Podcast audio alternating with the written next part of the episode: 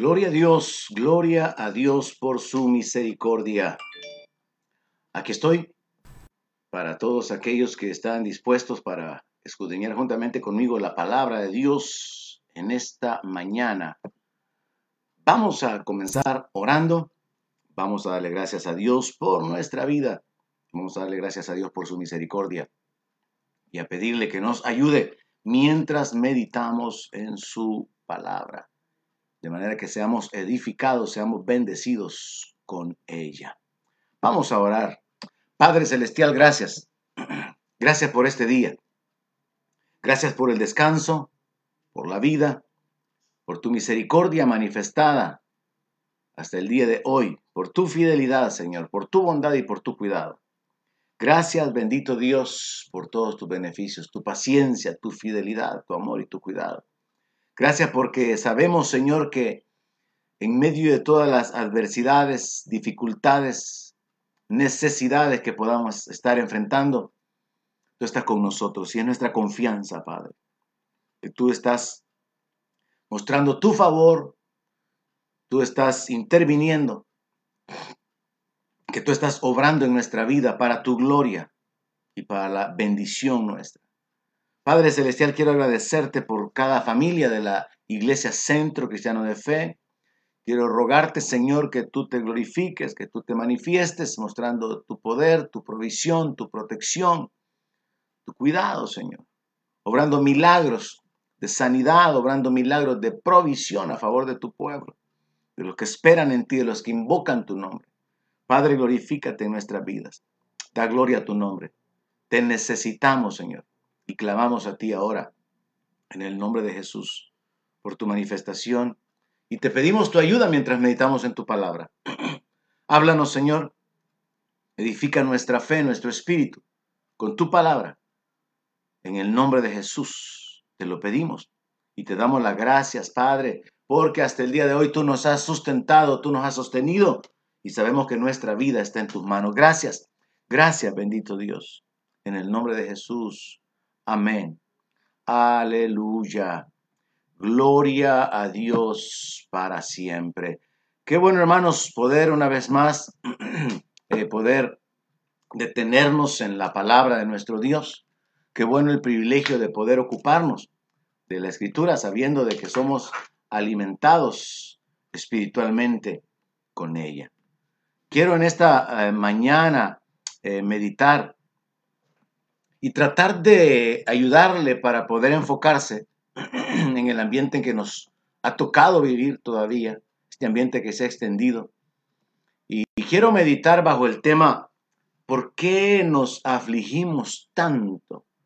Tratando de hacerle entender este proceso de, la angustia, de la aflicción que nos lleva muchas veces a, a tomar decisiones equivocadas, bajo la presión en la que nos sentimos, bajo la presión en la que nos eh, eh, descubrimos. Y es que cada uno de nosotros como ser humano va a enfrentar diferentes situaciones en su vida que van a causar que se hunda en experiencias emocionales negativas. Y quiero comenzar haciendo esta breve eh, reflexión a manera de introducción. Yo creo que no hay ninguno de nosotros o ningún ser humano que no pueda decir es que no puedo dejar de pensar en, como quien dice, hay ciertos pensamientos que continuamente están viniendo a mi mente. O podemos incluso llegar a, esta, a este razonamiento. Es que mis pensamientos no me dejan dormir me la paso pensando y pensando y, no sé qué hacer. O alguien podría decir es que se me vienen los recuerdos y entonces me descontrolo y, me siento deprimido, me siento deprimida. O otra forma de enfocarlo sería, es que yo pienso y pienso cómo resolver esto y no hallo la salida. Quiero establecerme en base a la palabra de Dios y hablar un poco acerca de, de nuestra alma acerca de los procesos mentales que nosotros experimentamos, de manera que podamos entender cómo alcanzar la victoria sobre la aflicción. Quizás ese sería el enfoque principal. ¿Cómo, cómo tener victoria sobre la aflicción? Porque como seres humanos nos afligimos. como seres humanos caemos en ese estado eh, eh, mental, en ese estado emocional que le pertenece al alma. Y, muchas veces no sabemos cómo controlarlo, pero a través de la palabra de Dios podemos aprender algo en esta hora. Así que el tema es, ¿por qué nos afligimos tanto? Porque si nosotros entendemos cuál es el proceso mental para que nosotros nos aflijamos, entonces podremos alcanzar la victoria sobre las aflicciones. Así que comienzo estableciendo eso. La aflicción es un estado de nuestra mente. Es un estado emocional, o sea, en nuestra alma radican nuestros pensamientos, nuestros sentimientos, nuestras emociones, y hay una conexión bien directa entre lo que nosotros pensamos y lo que nosotros sentimos. La aflicción es un sentimiento. Ahora, en la palabra de Dios nosotros encontramos eh, diferentes circunstancias, diferentes personajes hundidos en ese estado emocional, en ese estado mental. Por ejemplo, eh, David dice la palabra de Dios en segundo libro de Samuel 4.9, que le respondió a Recab y a su hermano Baana, hijos de Rimón, Berotita, y le dijo, vive Jehová que ha redimido mi alma de toda angustia. Se conecta el alma con la angustia. En el Salmo 119, 25, el mismo David dice, abatida hasta el polvo está mi alma. Se conecta el alma con ese sentimiento de estar abatido. En el verso 20 del mismo Salmo 119 dice, quebrantada está mi alma. Entonces hay muchas maneras en la Biblia de hablar de la aflicción. Se nos habla de angustia, de abatimiento, se nos habla de estar quebrantado, se nos habla acerca de tribulaciones y curiosamente, la tribulación, la cual el apóstol Pablo menciona muchísimas veces en el Nuevo Testamento, eh, es un estado de presión mental. Entonces tenemos que entender por qué que nos afligimos tanto, cuál es el proceso para caer en la angustia, para caer en la aflicción, qué es lo que sucede para poder, entendiendo ese proceso, detener ese proceso y obtener la victoria sobre la aflicción. O sea que aunque el tema de hoy es, ¿por qué nos afligimos tanto? El enfoque principal que yo quiero eh, cubrir es cómo alcanzar la victoria sobre la aflicción. Es en Romanos capítulo 12, verso 12, donde el apóstol Pablo escribió lo siguiente. Instrucciones para nosotros como cristianos dice que nosotros tenemos que vivir gozosos en la esperanza, sufridos en la tribulación y constantes en la oración. El apóstol Pablo entonces da la instrucción de que nosotros tenemos que sufrir en la tribulación. Y a mí me interesa particularmente detenerme en el hecho de que se nos habla de la tribulación y la palabra ahí es la palabra griega tilipsis. Y eso significa una presión en la mente. Ahora, esa presión en la mente se lleva a cabo a través de un proceso y es lo que yo quiero que entendamos ahora. Para que entendiendo ese proceso lo interrumpamos y no caigamos en esa angustia, no caigamos en esa aflicción, sino que obtengamos la victoria en la manera que Dios quiere manifestarse.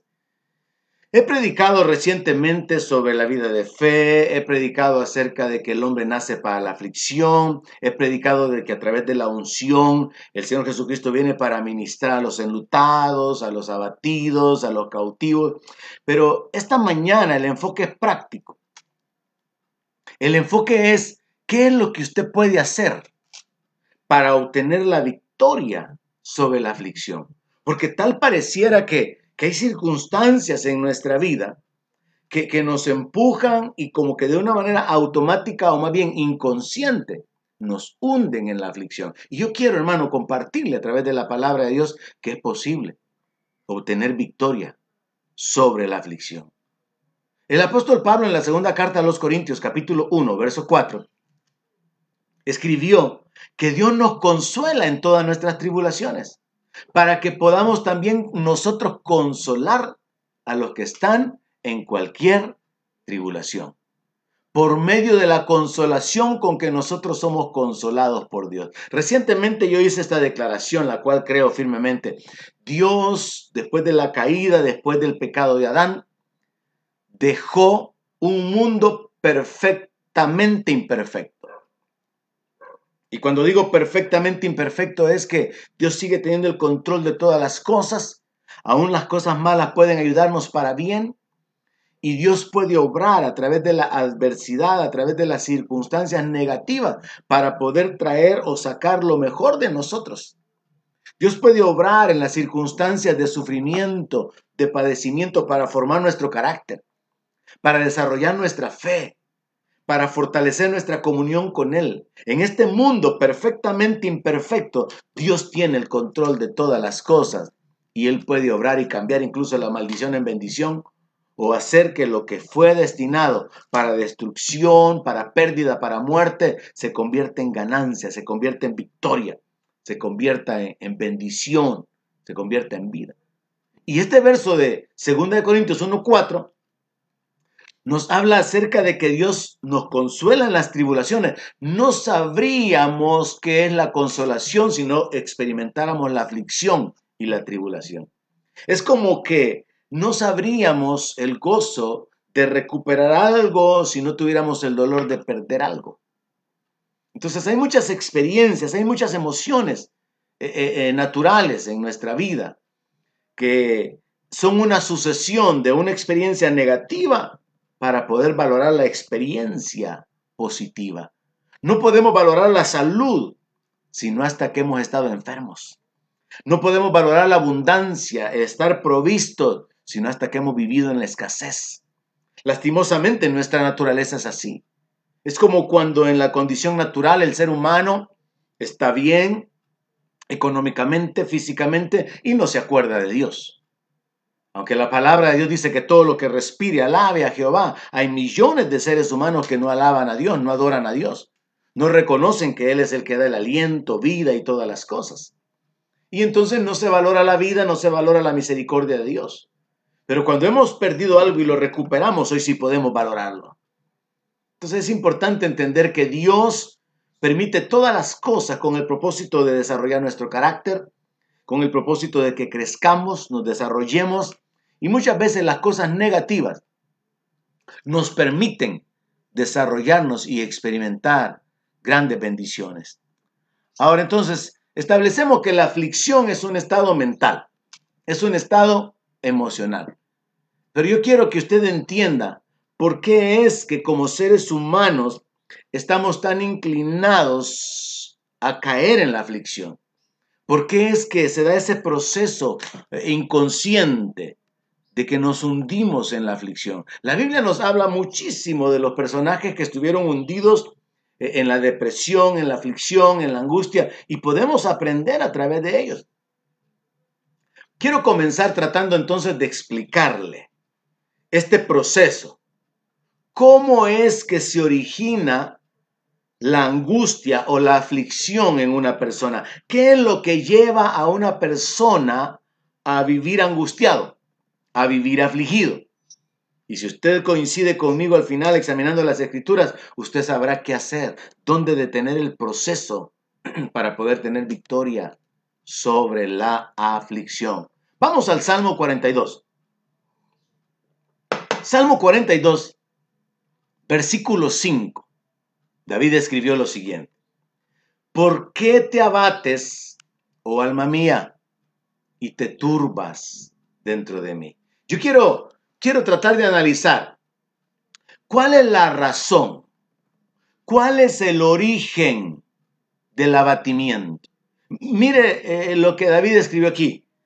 El espíritu de David como lo vemos en otros salmos, como en el 103, bendice alma mía a Jehová, el espíritu de David, una de las tres partes del ser humano, porque el ser humano es espíritu, alma y cuerpo, está hablando con su alma y en este caso le dice, alma, ¿y por qué te abates?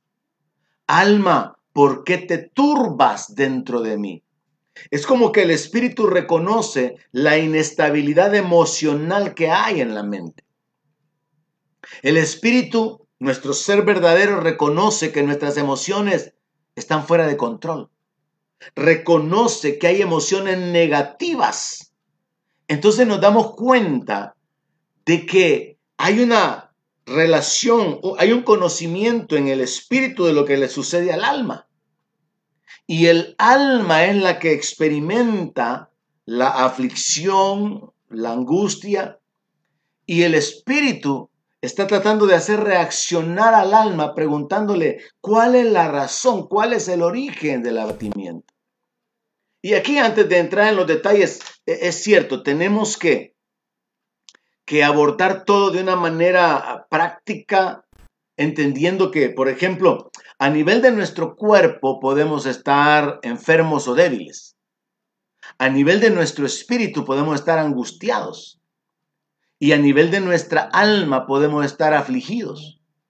Nuestro ser es afectado en cada una de las tres partes, pero el alma al final es la que tiene que reaccionar y tomar el potencial que hay en el espíritu para poder salir adelante y vivir una vida por fe, usando los recursos espirituales, sobreponiéndose a la vida natural. Entonces el alma es clave en nuestro conflicto, en nuestra vida. Dice la palabra de Dios que el ánimo del hombre le hace soportar la enfermedad. Y esto es una realidad tremenda. Mire, cuando alguien tiene ánimo, cuando alguien tiene buen ánimo, puede estar enfermo. Físicamente está mal, físicamente se ha deteriorado su salud. Pero si mentalmente está fuerte, tiene el ánimo para soportar la enfermedad, sigue adelante. Pero cuando alguien está en angustia, está en aflicción, aunque esté sano, va a derrumbarse, va a derribarse, va a sentirse sin propósito, va a sentirse desmayar. Es en el alma donde tomamos la decisión de seguir adelante o echarnos a morir. E, es en el alma que sentimos eh, eh, el desánimo, que sentimos la frustración, e, es en el alma que nos angustiamos o nos afligimos o que tomamos, cobramos valor nos animamos y nos levantamos. De manera que aún alguien enfermo, teniendo una fortaleza mental o sus emociones bajo control, se levanta. Pero alguien sano, pero que está afligido y que ha permitido que los pensamientos controlen su mente, va a considerarse derrotado y no va a continuar luchando, no va a esforzarse, no va a echar mano de los recursos espirituales. Muy bien, avancemos entonces. La razón o el origen de la aflicción de nuestra alma son los pensamientos de derrota. Es por aceptar la pérdida que estamos experimentando como algo final, como algo definitivo. Es por la incapacidad al considerar los recursos naturales que tenemos y ver que no hay manera de poder manejar las cosas que están fuera de nuestro control. E, el abatimiento, la turbación viene a nosotros por causa del sufrimiento físico que podemos estar experimentando que nos anticipa hacia la muerte. Bueno, lo voy a decir de otra, de otra manera, en otras palabras. El abatimiento y la turbación del alma son el resultado de proyectarse a un futuro negativo. Usted se va a sentir abatido cuando usted se proyecta hacia el futuro de una manera negativa. Usted se va a sentir afligido, angustiado, cuando usted usa sus pensamientos para poder llegar a conclusiones como algo definitivo que no puede ser cambiado. Y entonces usted acepta la derrota, la pérdida, reconoce la incapacidad o ante el sufrimiento que está padeciendo, usted determina que ya no hay nada que pueda cambiar las cosas. Entonces, cuando David está diciéndole a su alma, ¿por qué te abates? Es una forma de razonar y pensar, ¿qué es lo que te está causando estar abatido? Y definitivamente son las circunstancias que nos llevan a tener pensamientos de derrota. Ahora es terrible y, es tremendo entender que, que la aflicción de una persona eh, puede oprimirle de tal manera que, que la gente incluso puede llegar a desear la muerte. Por eso es tan importante detener este proceso de la aflicción, alcanzar la victoria sobre la aflicción. En Job capítulo 7, verso 15, encontramos un principio espiritual conectado con la, con la aflicción. Y es que cuando alguien está afligido, puede hundirse en la angustia. Ya no solamente está afectado su cuerpo o en lo natural, sino que ahora su alma se ve afectada por las circunstancias que lo rodean y su espíritu se angustia también. Y al final la gente incluso puede llegar a desear la muerte. En Job capítulo 7, verso 15 dice así, y así mi alma tuvo por mejor la estrangulación y quiso la muerte más que mis huesos. ¿Cuánta gente sintiéndose angustiada, afligida, no ha llegado a esta conclusión y ha dicho, yo lo que quisiera es morirme mejor? Yo no quiero seguir viviendo. Incluso creyentes pueden hablar de esa manera, al sentirse frustrados. Pero tenemos que entender que hay un proceso en nuestra alma, en nuestra mente, que nos lleva a la aflicción, que nos lleva a estar abatidos. Y es lo que yo quiero que comprenda. Entonces, la razón o el origen del abatimiento son los pensamientos de derrota, aceptar la pérdida de algo como, como definitivo, la incapacidad en lo natural por causa de considerar los recursos que tenemos y la imposibilidad de obtener algo más, o la anticipación de la muerte. Eso nos lleva a, la aflicción, nos lleva a hundirnos. Pero dicho en otras palabras, fíjese que son los pensamientos lo que, los que nos afectan a nosotros. Le mencioné que en nuestra alma radican nuestros pensamientos y nuestros sentimientos, nuestra mente. Lo que nosotros pensamos está conectado directamente con lo que nosotros sentimos. Ahora, lo que nosotros pensamos depende de lo que nosotros percibimos en nuestra mente. Ahora, podemos examinar a través de la palabra de Dios que muchas veces nosotros somos afectados en nuestra mente por los pensamientos que tenemos con respecto a lo desconocido. Y una de las cosas desconocidas para nosotros es el futuro.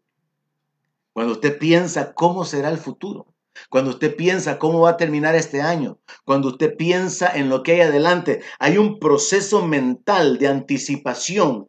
Pero en esa anticipación hay pérdida, hay derrota, hay muerte, hay, enfermedad, hay incertidumbre. Y esos pensamientos, ese proceso mental de lo desconocido del futuro, lo afectan, lo hacen aceptar la derrota, lo hacen aceptar la pérdida y lo hacen hundirse en la aflicción, cuando usted realmente no sabe qué es lo que va a suceder en el futuro. Y es que lo desconocido nos afecta, hermanos. Veamos un par de ejemplos. En Daniel capítulo 5, verso 6, encontramos la historia de cuando el rey Belsasar, habiendo estado celebrando juntamente con sus príncipes, y habiéndose embriagado, eh, de repente ve una mano que comienza a escribir en la pared. Y dice la palabra en el verso 6, entonces el rey palideció y sus pensamientos lo turbaron. Oiga esto, en la Biblia nosotros encontramos claramente el proceso que afecta nuestras emociones. Los pensamientos lo turbaron. Sus pensamientos lo turban. Sus pensamientos lo afligen. Sus pensamientos lo angustian. La clave está en los pensamientos, hermano. ¿Qué es lo que usted está pensando? Cuando usted se acuesta y no puede dormir, ¿en qué está pensando?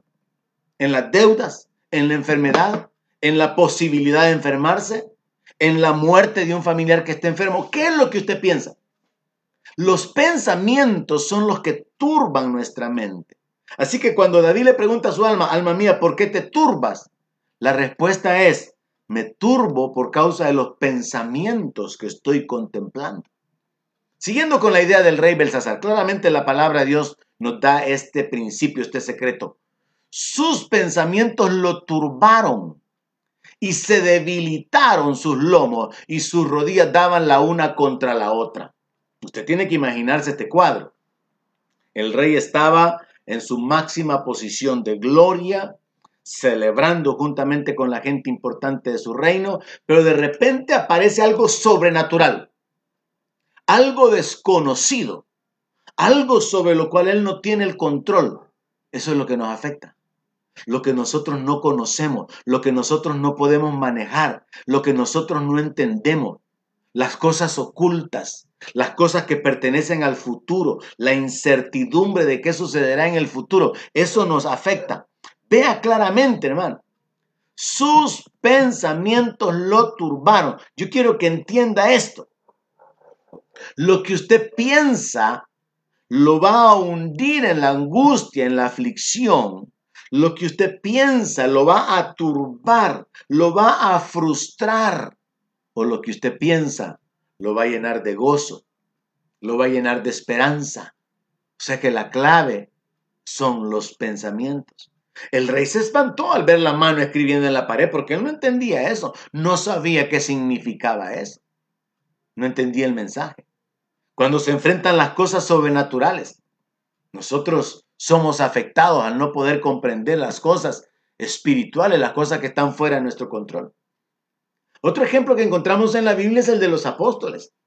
En Lucas capítulo 24, verso 36, dice la palabra de Dios que mientras ellos aún hablaban de estas cosas de la muerte y la resurrección del Señor, Jesús se puso en medio de ellos. Ellos estaban reunidos en una casa y de repente Jesús aparece en medio de ellos. No tocó la puerta, no llamó para que le abrieran. Jesús entró a la reunión y le dijo, paz a ustedes. Preste atención al verso 37. Entonces, espantados y atemorizados, pensaban que veían espíritu. Oiga esto, estaban atemorizados porque pensaban que veían un espíritu. Imaginémonos la, escena. Los apóstoles están reunidos en una casa, están encerrados, pero de repente Jesús está en medio de ellos. Jesús aparece y les dice, paz a ustedes. Y ellos se llenan de temor se espantan, sus emociones los sacuden porque piensan que están viendo un espíritu. Y él les pregunta, lo mismo que David le pregunta, el espíritu de David le pregunta a su alma, ¿por qué están turbados? Y vienen a su corazón estos pensamientos. Mire, el Señor Jesús está confirmando el principio de que la aflicción, el temor, el vivir angustiado, el vivir turbado está conectado con pensamientos. Entonces Jesús le dice, ¿y por qué están ustedes turbados? ¿Y, por qué ustedes están permitiendo que estos pensamientos vengan a su corazón? Entonces confirmamos la idea de que lo que nosotros pensamos afecta nuestras emociones. Así que usted examínese hacia atrás. ¿Qué es lo que usted ha estado pensando? Y descubra por qué es que usted ha estado sintiendo lo que ha estado sintiendo. Digo, refiriéndome a aquellos que probablemente reconozcan que sí, miran un futuro con incertidumbre y que no dejan de afligirse, no dejan de angustiarse en lo natural. Y, es lógico, es comprensible, pero nosotros somos llamados a vivir de una manera diferente. Y ese es el punto. ¿Cómo obtenemos la victoria sobre la aflicción? Si la aflicción, la angustia, el temor, el espanto, el estar turbados son una consecuencia de pensamientos, entonces la clave está en los pensamientos.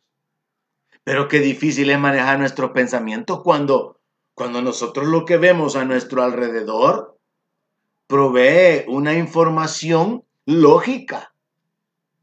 ¿Cómo, ¿Cómo va a ser posible que alguien pueda tener gozo, pueda estar teniendo paz en su, en su alma, en su mente, si está dándose cuenta de que no cuenta con recursos económicos? ¿Se está dando cuenta, está consciente de la realidad en lo natural?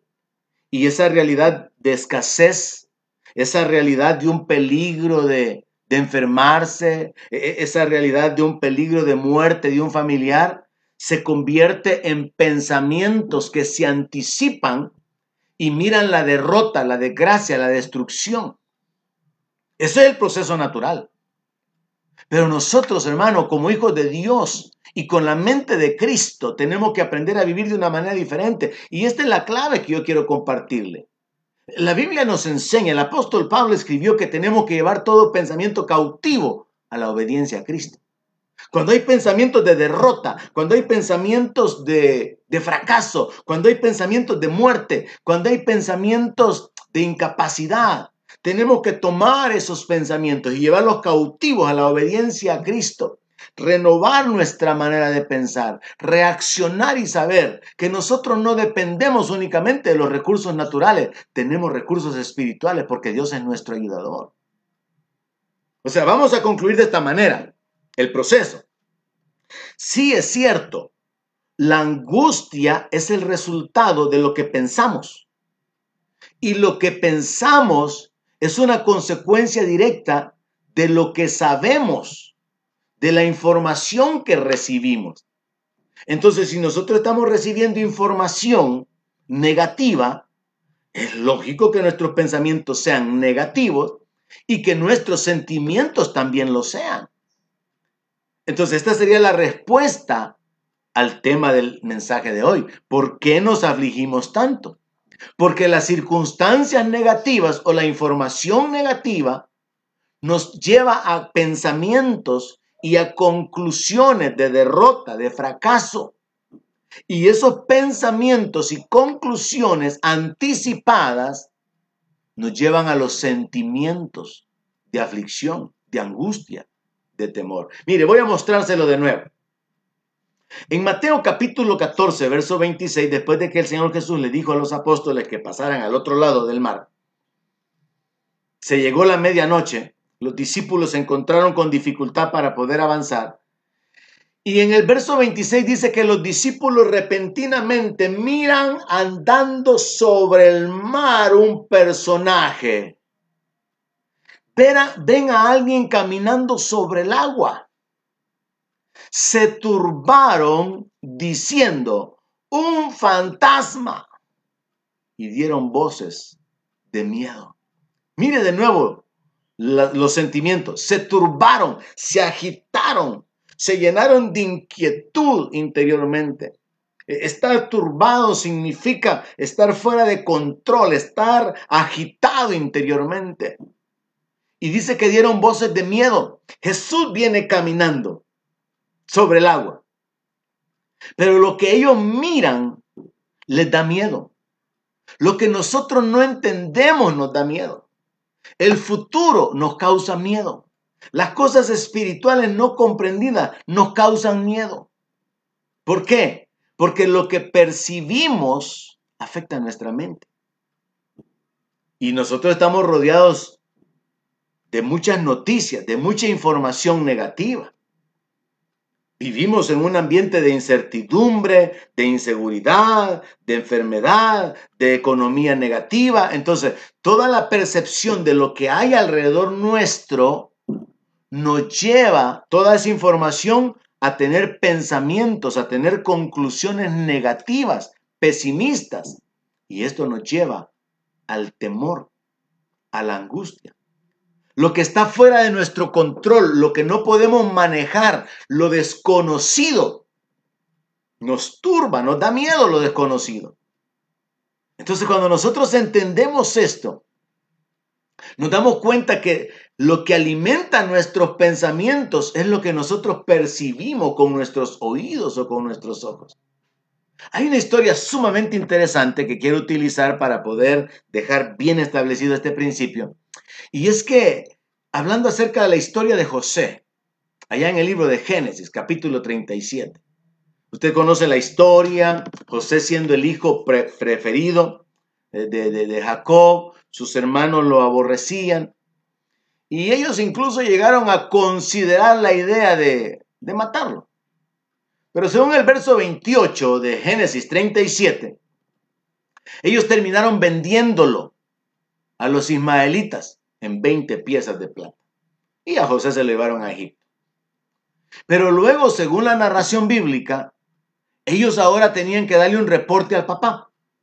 Y mire cómo los pensamientos de estos hermanos malvados de José los llevaron a, tramar algo con el propósito de informarle a su papá el destino de su hijo menor.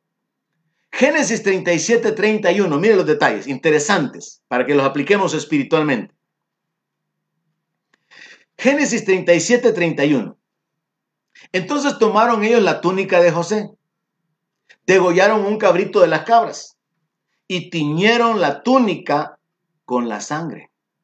Y enviaron la túnica de colores y la trajeron a su padre y dijeron, esto hemos hallado. Reconoce ahora si es la túnica de tu hijo o no. Y si era la túnica del hijo, si era la túnica de José, pero no era la sangre de José. Y él la reconoció y dijo, la túnica de mi hijo es. Alguna mala bestia lo devoró. José ha sido despedazado. Mire el proceso mental en el que en el que Jacob es hundido de una manera repentina. A él simplemente le presentan la túnica. Él no sabe que la túnica la han teñido con la sangre de un cabrito. En la mente de Jacob hay un proceso mental que lo lleva a una conclusión. Esta es la túnica de mi hijo.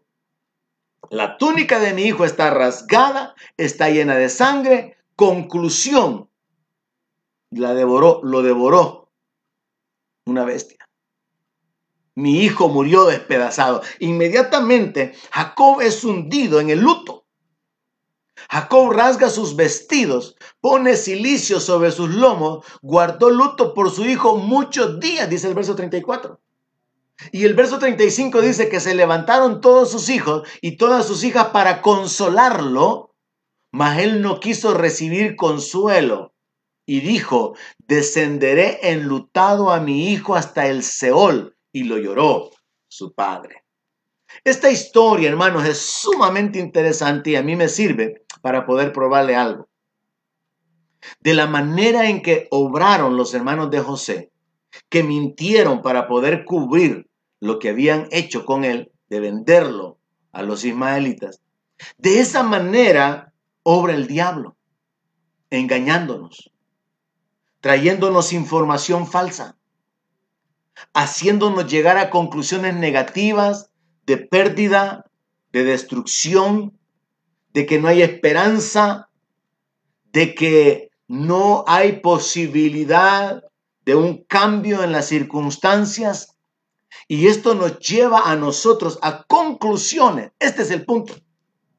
El diablo va a tratar de que usted reconozca, así como, así como Jacob reconoció la túnica, ensangrentada. El diablo va a tratar de que usted reconozca, que usted acepte la pérdida. Aunque en realidad todavía Dios tiene mucho que hacer. Dios quiere que usted concluya que todo terminó. Y es que la información falsa nos lleva a conclusiones erróneas. Toda la información que oímos, Todas las noticias que escuchamos nos van a llevar a conclusiones erróneas, nos van a llevar en ese proceso mental de anticiparnos a la desgracia. Esto es lo que nos lleva a la aflicción. Esto es lo que nos lleva a la angustia. Alguien está enfermo, inmediatamente nosotros nos adelantamos en el proceso y pensamos, se va a morir. Y aceptamos la muerte como un hecho. Cuando Dios es el que puede darle vida a los muertos y Él puede levantar a alguien inmediatamente. Llegamos a conclusiones erróneas cuando consideramos la deuda, cuando consideramos que no hay clientes, cuando consideramos que no hay posibilidades. Llegamos a la conclusión errónea, esto se acabó. Porque no tenemos la información correcta de que Dios puede abrir camino donde no lo hay. Y esas conclusiones son las que nos atormentan. Entonces, de nuevo, ante el, ante el tema de hoy, ¿por qué nos afligimos tanto? porque nosotros sacamos conclusiones equivocadas antes de tiempo.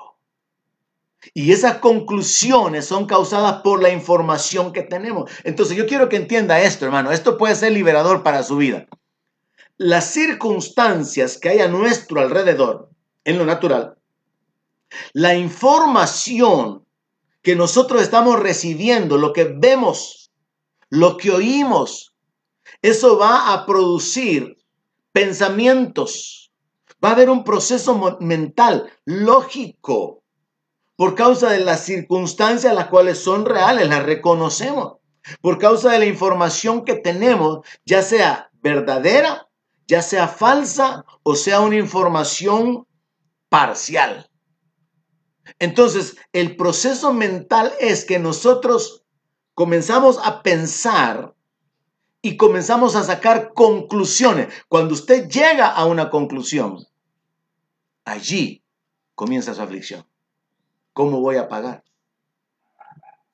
Cuando usted llega a una conclusión, se va a morir. Usted entra en la angustia. Cuando Jacob llegó a la conclusión de que su hijo había sido despedazado, él inmediatamente quedó hundido en el luto. Y los hijos, sabiéndolo, nunca se acercaron a su padre para hablarle la verdad. Nunca se acercaron para liberar a este hombre de su sufrimiento emocional y decirle, papá, en realidad nosotros vendimos a José. Lo dejaron hundido en el luto. Ese hombre vivió por años creyendo que su hijo estaba muerto. Usted como creyente puede vivir por años sintiéndose un fracasado, pensando que usted está derrotado, pensando que usted es oveja de matadero, pero esa no es la verdad. Esas son las conclusiones equivocadas a las cuales usted ha llegado porque usted está basando sus pensamientos y sus conclusiones en la información natural, en la información errónea y en las circunstancias las cuales, aunque puedan ser reales, Dios las puede cambiar. Yo quisiera que usted pueda entender, hermano, que esta historia realmente nos puede ayudar a ver de una manera diferente la vida. ¿Era verdad que José había muerto? No. ¿Era verdad que había sido despedazado? No. E, e, ¿Era cierto que, que eh, una, una bestia lo había encontrado y lo había matado? No. Pero eso es lo que Jacob creyó por la información que le dieron sus hijos. Entonces el asunto es, ¿cuál es la información que usted está aceptando? ¿Por qué usted está llegando a conclusiones sobre el futuro si el futuro Dios lo puede cambiar en un instante? ¿Cómo usted puede llegar a una conclusión sobre una información temporal que puede cambiar y la cual puede no ser verdadera? Y aunque sea verdadera, las circunstancias pueden ser cambiadas por Dios. Entonces, si nosotros entendemos este proceso, hermano, la aflicción es el resultado de las conclusiones que nosotros tomamos debido al manejo eh, negativo que hacemos de los pensamientos. Entonces, la aflicción es el resultado de nuestros pensamientos y nuestras conclusiones. Pero los pensamientos y las conclusiones vienen a ser la consecuencia lógica de la información que recibimos o de las circunstancias que conocemos. Entonces, esto en lo natural es así pero no como seres espirituales, no como hijos de Dios, no con el Espíritu de Dios en nosotros, no con la mente de Cristo, no con la revelación de la voluntad de Dios para nuestra vida, no teniendo a Dios como nuestro ayudador. ¿Cómo obtenemos entonces la victoria sobre la aflicción? Ese es el punto clave. ¿Cómo manejo las aflicciones? Si yo ya sé que me voy a hundir en la aflicción por tener conclusiones erróneas, por manejar pensamientos de derrota, de fracaso, de incapacidad, de miseria y concluir que esa es la verdad absoluta, entonces yo tengo que tomar el control de mis pensamientos. Ahora, si mis pensamientos están conectados con una información en lo natural que puede ser verdadera, tengo que recordar, Dios puede cambiar esas circunstancias. Pero también tengo que recapacitar y pensar, puede hacer que esa información no sea totalmente confiable, porque vivimos en un mundo lleno de desinformación. Entonces yo quiero dar algunas claves. ¿Cómo podemos manejar las aflicciones? ¿Cómo podemos manejar nuestra emoción, nuestras emociones en el sentido de no caer hundidos en la angustia? Número uno, hermano, hay que llenarse de la información correcta. Porque si es la información la que produce pensamientos y conclusiones, entonces usted necesita llenarse de la información correcta. Llenarse de la información espiritual. Mire, en Isaías 26, verso 3 dice, tú guardarás en completa paz a aquel cuyo pensamiento en ti persevera porque en ti ha confiado. La paz va a ser el resultado de pensar en Dios, en el reino, en su palabra. La paz va a ser el resultado de tener una mente espiritual. Usted no está pensando en la derrota, en la desgracia, en la miseria, en la muerte. Usted no está pensando en el fracaso, en la incapacidad. Usted está pensando en el reino. Usted está pensando en el llamado que Dios le ha dado a usted, en el propósito de su existencia.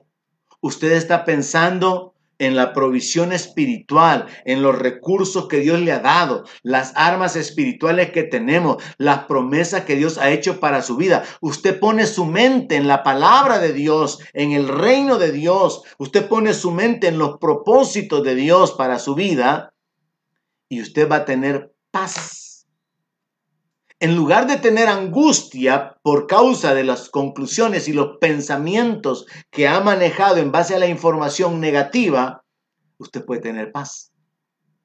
¿Por qué? Porque usted no está pensando en cuántos muertos hay cada día. Usted no está pensando en que usted puede ser el próximo que caiga enfermo. Usted está pensando en Cristo, en el reino, en la gloria eterna. Usted está pensando en el propósito de Dios para su vida. Usted está pensando en la intervención divina, en la manifestación de la gloria de Dios a favor suyo. Una mente espiritual, una mente renovada, una mente con una visión espiritual. Es difícil, pero no imposible. ¿Cómo Jacob podría tener la idea de que su hijo estaba vivo? ¿Cómo Jacob podía tener la esperanza de que José no había muerto, sino que estaba vivo, si sus hijos no le trajeron otra información. Entonces es lógico en el mundo, es lógico en lo natural, que con la información incorrecta hay angustia. Y entonces tiene sentido que con la información correcta haya paz. Dios guardará en completa paz a aquel cuyo pensamiento persevera en Él, porque en Él ha confiado. Clave número uno, para manejar las aflicciones, llénese de la información correcta, llénese de la palabra, llénese de las promesas de Dios, ponga su mirada en las cosas espirituales, en las cosas eternas. Número dos, haga conclusiones basadas en la palabra. Si en el mundo natural nosotros tomamos conclusiones negativas basados en la información negativa, lo cual puede ser real, puede ser verdadero, espiritualmente hablando, usted tiene que aprender a hacer conclusiones basadas en la palabra de Dios, no basadas en las circunstancias. Es que este es otro nivel de vida, hermano. Somos llamados a ser creyentes, a vivir como creyentes. Mire, número uno, llenarse de la información correcta, porque la información es la que determina los pensamientos y las conclusiones. Cuando usted se llena de la información correcta o de la información espiritual, entonces usted puede hacer conclusiones basadas en la palabra. Salmo 34, verso 19. Es, es poderosa esta escritura.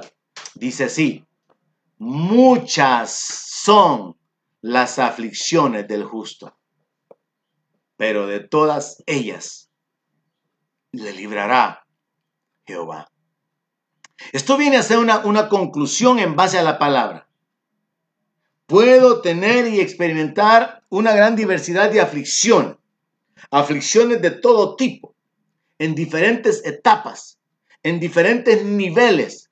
Muchas son las aflicciones del justo, pero de todas ellas le librará Jehová. Esto me puede a mí llegar, llevar a tomar una conclusión correcta que me va a liberar de la aflicción. La Biblia también dice, aunque afligido y necesitado Jehová pensará en mí. Yo voy a concluir que cuando yo esté afligido, yo todavía puedo esperar que Dios me libre. Yo puedo esperar que Dios se manifieste. y puedo concluir que Dios lo hará.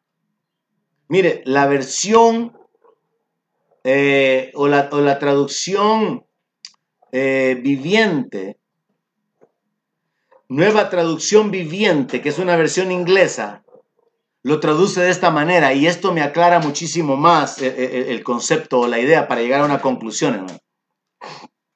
Dice así, las personas justas enfrentan muchas dificultades, pero cada vez el Señor viene para rescatarlos. Me encanta esa traducción. Porque a mí me da un entendimiento de lo siguiente. Sí, como Jesús dijo, en el mundo van a tener aflicción. Él nunca dijo que no íbamos a tenerlo. Y yo ya prediqué recientemente sobre que el hombre nace para la aflicción y una serie de elementos, pero hoy, he querido detenerme en cómo obtener la victoria sobre la aflicción. Y número uno es llenarse la información correcta. Número dos es hacer conclusiones basadas en la palabra. Conclusiones sobre la base de la información correcta que es la palabra de Dios. Entonces, en la nueva traducción viviente dice, las personas justas enfrentan muchas dificultades. Pero cada vez, me gusta eso, cada vez el Señor viene para rescatarlos. Yo voy a concluir esto. Dios ha venido y Dios seguirá viniendo cada vez para rescatarme. Voy a enfrentar muchas dificultades, voy a tener muchas tribulaciones, muchas aflicciones, voy a experimentar etapas de presión mental. Voy a tener razones para estar en angustia, voy a tener razones para estar en aflicción, en necesidad, en problema. Pero cuando yo esté en ese problema, yo puedo concluir, el Señor vendrá otra vez para rescatarme. Él no me va a dejar ser tentado más de lo que yo pueda soportar. Conclusión basada en la palabra. Dios va a intervenir a favor del justo porque la Biblia dice que los ojos de, Jehová contemplan toda la tierra para mostrar su poder a favor de los que tienen corazón perfecto. Conclusión basada en la palabra. Tengo un ayudador en los cielos. Conclusión en base a la palabra. Así que hermano, dicho de otra manera, usted cae en la aflicción. La gente cae en la angustia o en la aflicción cuando llega a conclusiones erróneas, así como Jacob.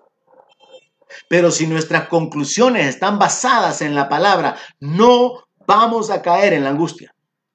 Usted puede estar enfermo ahorita mismo, pero si usted confía, confía en Dios, usted declara, Señor, tú vendrás para rescatarme. Tu manifestación será una realidad en mi vida. Tú piensas en mí. Tú me levantarás. Confío en ti. Descanso en ti. Usted no va a entrar en la angustia en la aflicción, usted va a ser sacado a la paz de Dios. Tercera clave es orar pidiéndole a Dios que se revele o que se manifieste. Todos conocemos la promesa de Dios de Jeremías. Clama a mí yo te responderé. Pero veamos otra, me, me, encanta esta. Salmo 35, verso 3. David creo es quien le dice al Señor, Señor le dice, saca la lanza cierra contra mis perseguidores, o sea, que haya un bloqueo en contra del enemigo. Pero lo que me interesa es esto. Di a mi alma, yo soy tu salvación. Cuando usted esté en angustia, hermano, usted puede decirle al Señor, Señor, manifiéstate.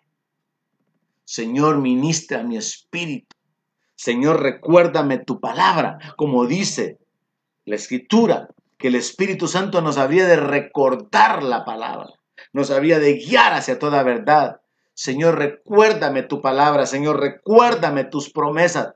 La clave número tres para no caer en la aflicción o en la angustia es orar, pidiéndole a Dios que se revele a su vida. David se lo pone como, como quien habla con un amigo. Es una cuestión de una comunión con Dios, hermano, tal que, que lo lleva a un nivel tan personal, tan sencillo. Señor, dile a mi alma yo soy tu salvación.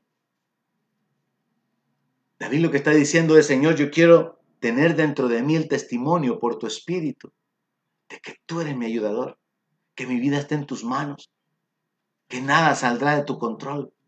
Ahora esto significa esperar en Dios después de clamar. Y yo creo, hermano, de que definitivamente alguien que llene su mente de la información correcta va a tener paz. Alguien que haga conclusiones basadas en la palabra de Dios va a tener gozo, va a tener expectativa, va a tener esperanza. Alguien que ore pidiéndole a Dios su revelación y diciéndole, Señor, manifiéstate, dame el testimonio por tu espíritu, a mi espíritu, se va a llenar de esperanza.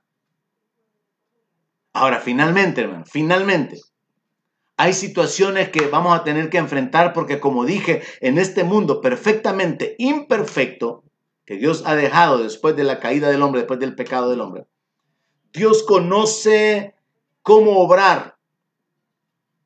Y, Dios sabe por qué permite las cosas malas y las circunstancias injustas y, y todo lo que hay en el mundo. Y yo mencioné ya que hay ciertas cosas que tienen como propósito que aprendamos a valorar lo que tenemos. Hay otras cosas que son usadas por Dios para desarrollar nuestro carácter. Hay circunstancias negativas, como he predicado recientemente, que Dios las permite para que nosotros le demos gloria cuando nuestra fe es probada y entonces es hallada como, como oro.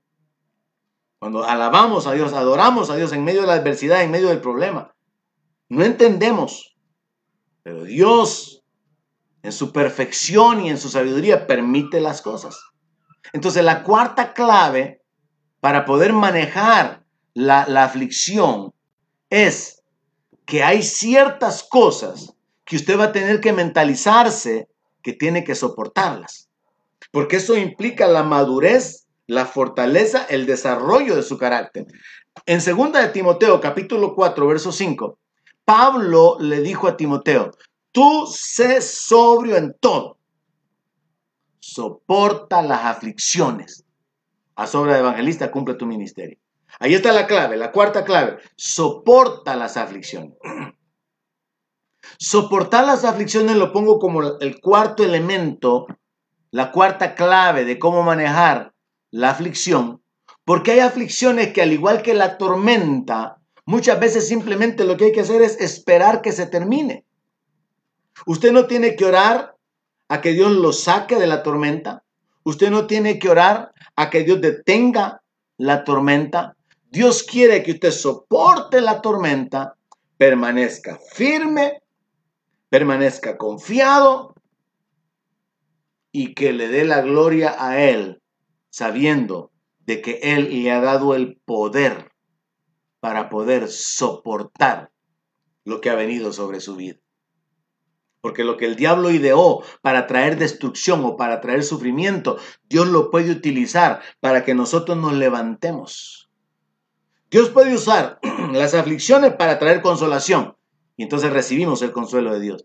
Pero Dios puede usar las aflicciones para fortalecer nuestra comunión con Dios, para fortalecer nuestro carácter, nuestra fe, nuestra dependencia a Dios, para que ejercitemos nuestra confianza en Dios y le demos gloria a Dios.